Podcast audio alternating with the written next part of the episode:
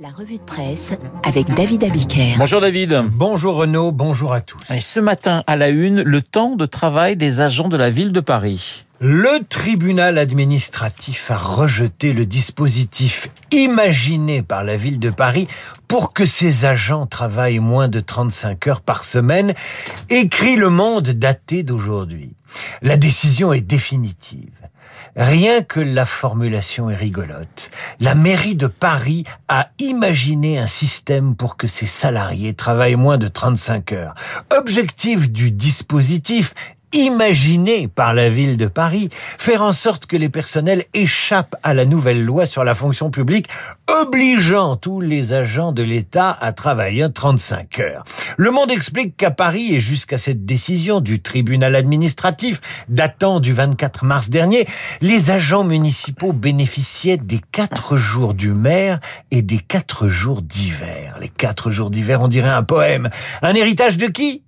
De Jacques Chirac, qui permet de longue date d'acheter la paix sociale à Paris.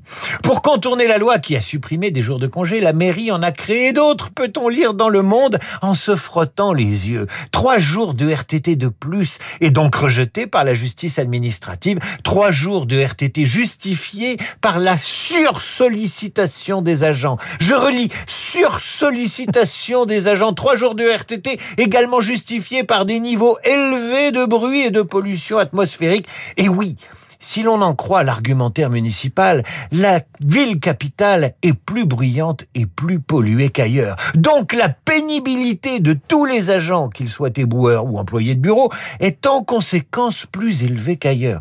Mais si Paris est une ville pénible plus qu'ailleurs et plus bruyante qu'ailleurs, c'est la faute à qui?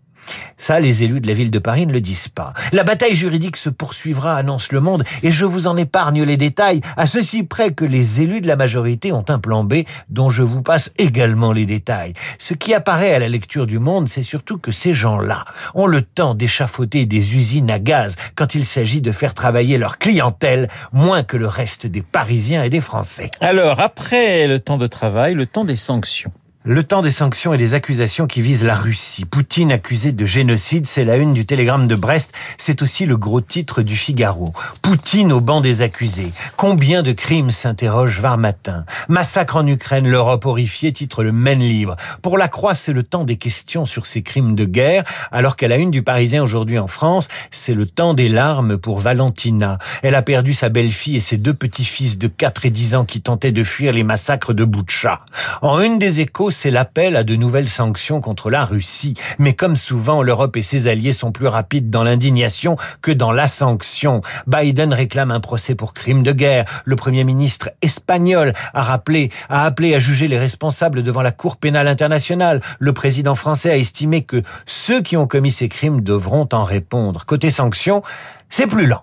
Paris se passerait volontiers du gaz russe, explique Henri Vernet dans son édito du Parisien, mais le ministre allemand des Finances est contre. Pas question de s'en passer à court terme, estime Christian Lindner.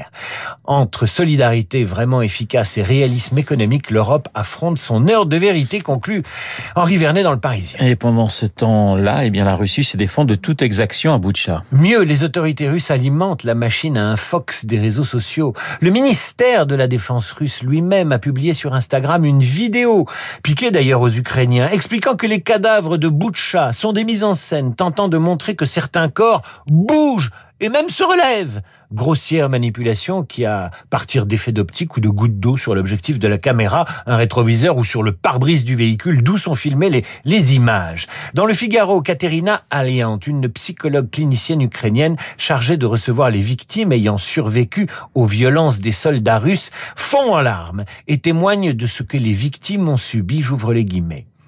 Le matin, les soldats vérifiaient qui vivait dans les maisons.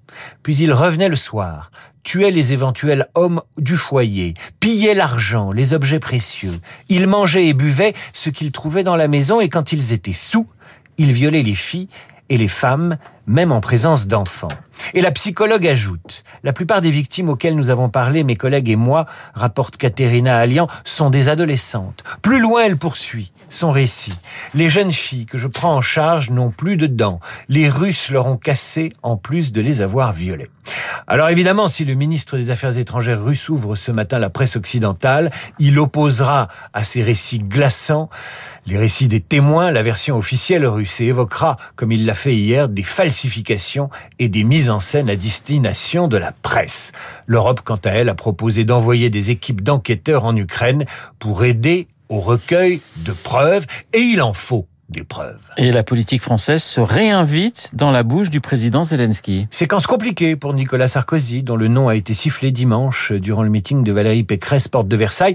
Il est mis en cause au même titre qu'Angela Merkel par le président ukrainien Zelensky, qui a invité les deux ex-dirigeants français et allemands à venir à Aboucha. Pourquoi eux? Tout simplement parce que du point de vue ukrainien, la politique de concession que Merkel et, et Sarkozy ont tous les deux menée en direction de la Russie au cours des 14 euh, dernières années a mené à ces massacres. Pourquoi? Parce qu'en 2008, à l'occasion du sommet de l'OTAN de Bucarest, Merkel et Sarkozy s'étaient opposés à l'entrée de l'Ukraine dans l'organisation de défense transatlantique. Hollande, lui, est épargné par Zelensky, observe le Parisien aujourd'hui en France, en raison de ses efforts diplomatiques pour mettre fin au conflit du Donbass et pour avoir refusé de livrer les deux navires de guerre Mistral à la Russie. Alors on va changer totalement de sujet, mon cher David, avec euh, cet homme qui s'est fait vacciner 87 fois. Un Allemand est soupçonné d'avoir reçu près de 90 injections contre le Covid-19.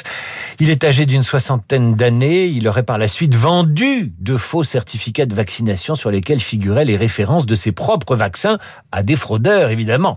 C'est ce que rapporte le Dresdner Morgen Post, qui précise également que selon les autorités régionales de santé de Saxe, le système immunitaire finit généralement par ne plus réagir du tout à de multiples rappels effectués à seulement quelques jours d'intervalle. Donc c'est pas si dangereux que ça. Ils n'ont plus de réaction à l'appel de la sexualité et du désir. Ce sont les asexuels qui font l'objet d'une enquête à paraître demain dans Télérama. Asexuels et alors, peut-on lire en couverture du magazine qui explique ceci? Aline, Raquel, Bastien ont entre 20 et 30 ans et assument de ne pas éprouver de désir sexuel pour les autres. Ils affrontent bravement le jugement de la société.